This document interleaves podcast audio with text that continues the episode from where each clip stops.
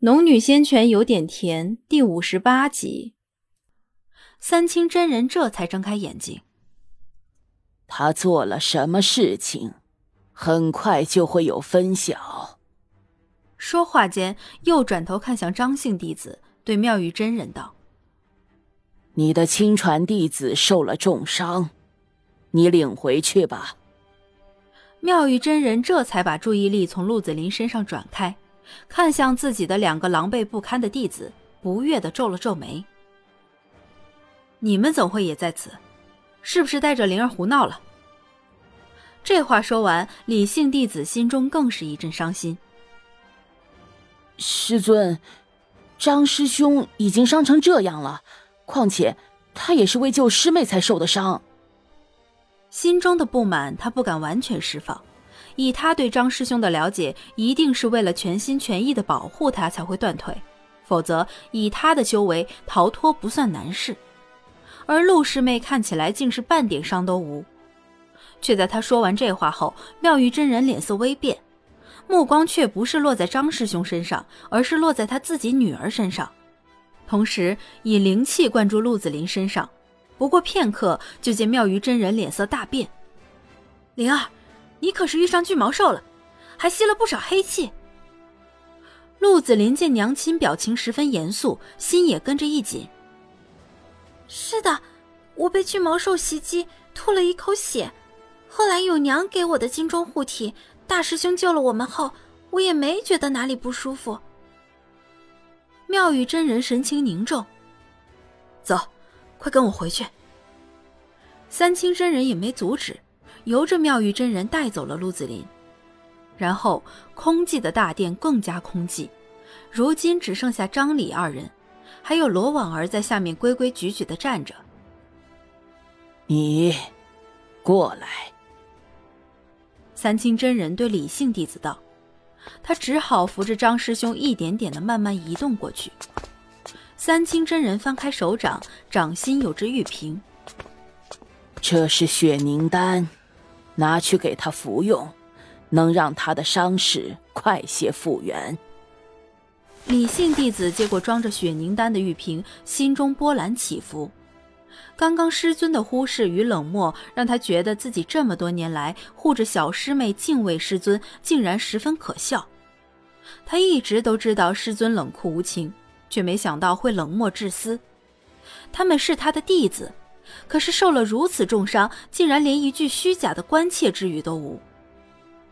三清真人似乎知道他在想什么，把玉瓶交给他后，便道：“你师尊并非不关心你们，只是你们的师妹被巨毛兽毒气所伤，十分危险，所以他才会乱了心神。”李姓弟子垂下眼眸，遮盖了眼里的情绪。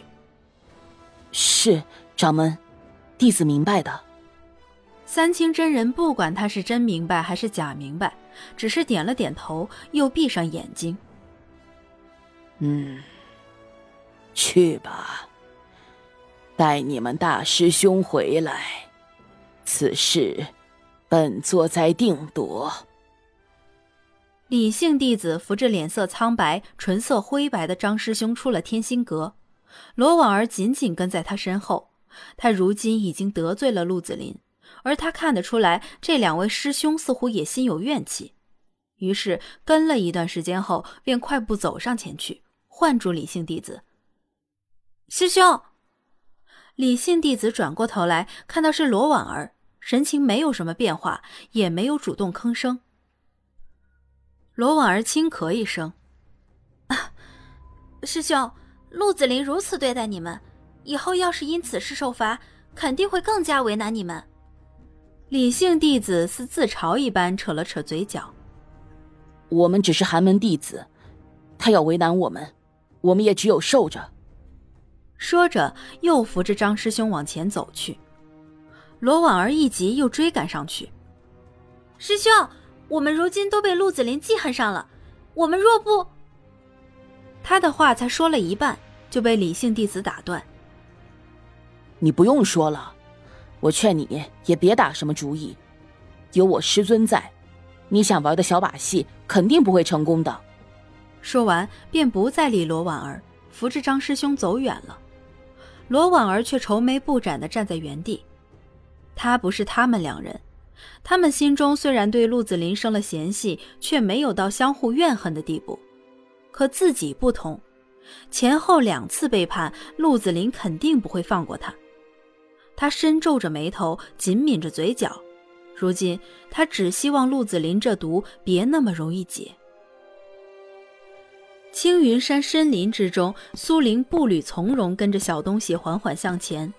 有他带路，两人倒没有再遇上凶兽，一路坦途无阻，只偶尔看到几只小型灵兽匆匆躲避。不知道走了多久，小东西突然停了下来，转过头来，赤红的眼睛闪烁着兴奋的光芒，朝着他呜呜叫着。叫过几声后，他轻轻一纵身，跳进了山壁。苏林微讶之下，定睛一看，原来山壁处另有洞天，被藤蔓遮蔽的地方，分明有一个四尺长、三尺宽的洞府。苏林见小东西钻了进去，便也挑起藤蔓，弯着腰跟了进去。一进去，便闻到一股潮湿的泥土味儿，混合着动物特殊的腥味儿扑面而来。他捂了捂鼻子。这洞府十分小，只蔓延到山腹一丈有余。小东西此时正在一堆干草旁，浑身一颤一颤的，背对着他，不知道在做什么。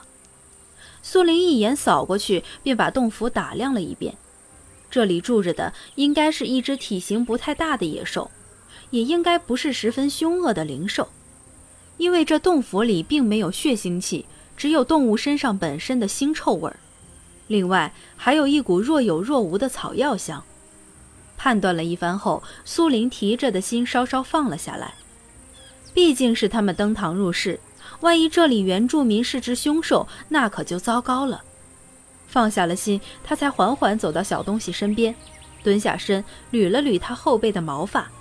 谁知道他猛地转过头来，朝着苏林呲牙咧嘴，露出十分凶恶的表情，还发出威胁似的低呜声。苏玲被他这种模样吓得一缩手，可是他转头看清是苏林后，凶恶的表情慢慢收敛起来，又埋头去哼哧哼哧。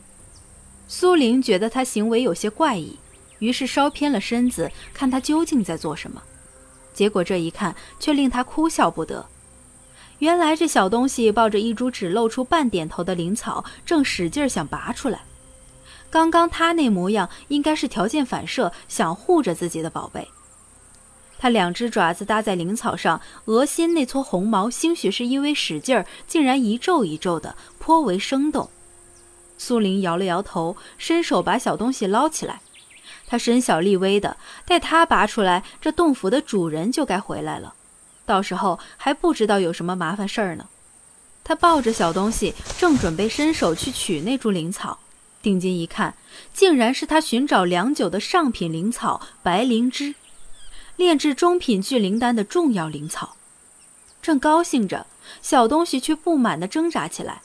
苏林连忙嘘了一声：“嘘，别闹，我取下来种进空间，到时候你想要多少株就能有多少株。”这话说完，小东西没有再使劲挣扎，可是红宝石般的眼睛闪过一种情绪。